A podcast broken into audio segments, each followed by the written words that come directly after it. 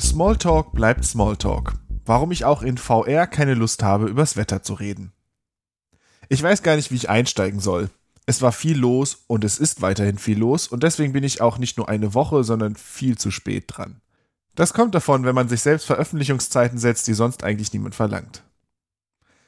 Ich war mit Doro und einem von zwei Kindern auf der Bits und Bäume Konferenz an der TU Berlin. Ich war schon ewig nicht mehr auf Konferenzen, einerseits dank Corona, andererseits, weil ich nur ungern auf die meisten Konferenzen gehe. Eigentlich mag ich nur den Kongress. Und auf den müssen wir leider noch ein weiteres Jahr warten.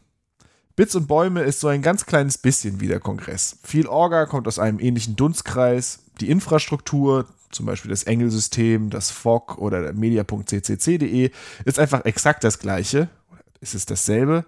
Seitdem ein paar Sprachpedanten auf dieser Formulierung rumgehackt haben, bin ich erstens verunsichert und zweitens nicht willens, es zu lernen. Auf der Bits und Bäume jedenfalls fühlt sich alles so an, als sei es mit Enthusiasmus und Idealismus aufgebaut. Kommerzielle Interessen findet man fast gar nicht und das gefällt mir sehr. Nun war ich allerdings mit eins von zwei Kindern da. Dank Kinderbetreuung nebst eingerichtetem Raum war der Aufenthalt sehr angenehm, jedoch habe ich fast keine Talks live sehen können. Manchmal hatte ich einfach Pech und der Speaker war krank und kam nicht. Andere Male wollte ich den Livestream gucken, aber weil es kein brauchbares WLAN gab, kam dieser nicht zustande. Naja. Ich habe dann später noch ein paar Talks geguckt. Ohne jetzt zu tief ins Detail gehen zu wollen, möchte ich zwei Talks empfehlen. Der erste dreht sich um die Möglichkeiten der digitalen Planwirtschaft als Alternative zur Marktwirtschaft und der zweite fordert provokant, dass wir damit aufhören sollten, Bäume zu pflanzen. Der Planwirtschaftstalk hat viele interessante theoretische Ansätze aufgezeigt, die ich sonst so noch nicht kannte. Und der Bäume-Talk hat vieles aufgezeigt, was ich schon mal diffus gehört hatte, aber nie so fokussiert erlebt habe. Beide Talks lohnen sich mal anzuschauen. Es gab natürlich noch sehr viel mehr, aber da rund ein Dutzend Tracks parallel liefen, war es unmöglich, da mitzuhalten. Schaut euch einfach mal die Aufzeichnungsliste an und klickt hier und da mal rein.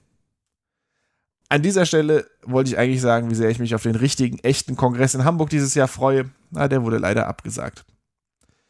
Direkt nach der Bits und Bäume ging es los mit dem neuen Job und nach knapp zwei Wochen kann ich jetzt schon sagen, ich habe wirklich viel Spaß dabei.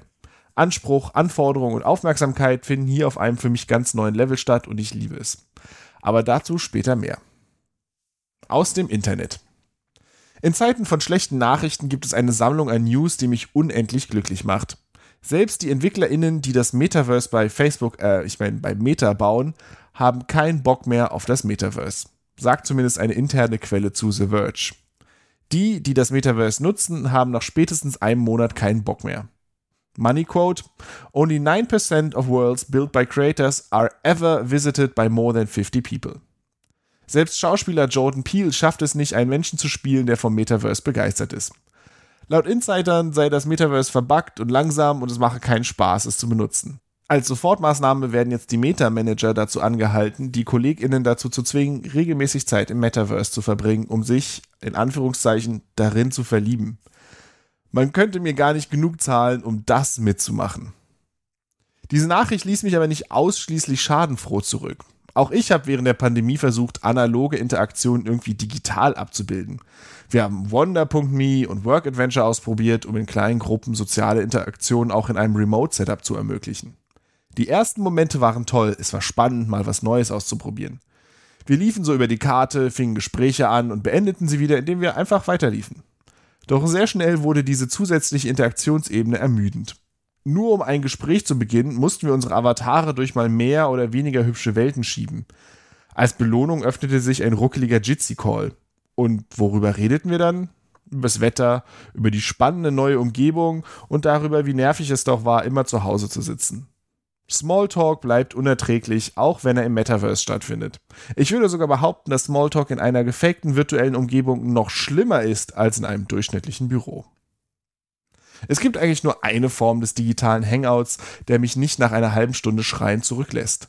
Und das ist Discord. All die Gamification findet bei Discord in den Games statt, die man währenddessen benutzt. Discord selbst ist aufs Wichtigste fokussiert. Der unkomplizierte Austausch mit anderen. In unterschiedlichen Räumen kann ich mich spontan ein- und ausklinken. Und wenn ich gar nicht reden will oder kann, dann nutze ich den Textchat.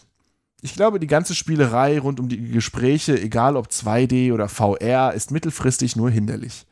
Was ich will, ist eine gut verständliche Unterhaltung. Dazu brauche ich keine animierten Avatare, keine 3D-Nachbildung eines Konferenzsaals und keine Bewegungssteuerung. Ich brauche an beiden Enden ein brauchbares Mikrofon und schnelles Internet. Bei Discord hilft natürlich auch, dass GamerInnen Gamer-Headsets tragen und die klingen besser als die eingebauten Mikrofone in den Dell-Büchsen der typischen KollegInnen. Vielleicht sollte Meta anstatt aus Metaverse lieber auf gute Mikrofonierung der Menschheit setzen. Das kostet wahrscheinlich weniger als die 10 Milliarden, die Meta im Metaverse versenkt hat. Das war's dann für dieses Mal. Nächstes Mal auch wieder ein bisschen mehr Wissenschaft und so. Versprochen.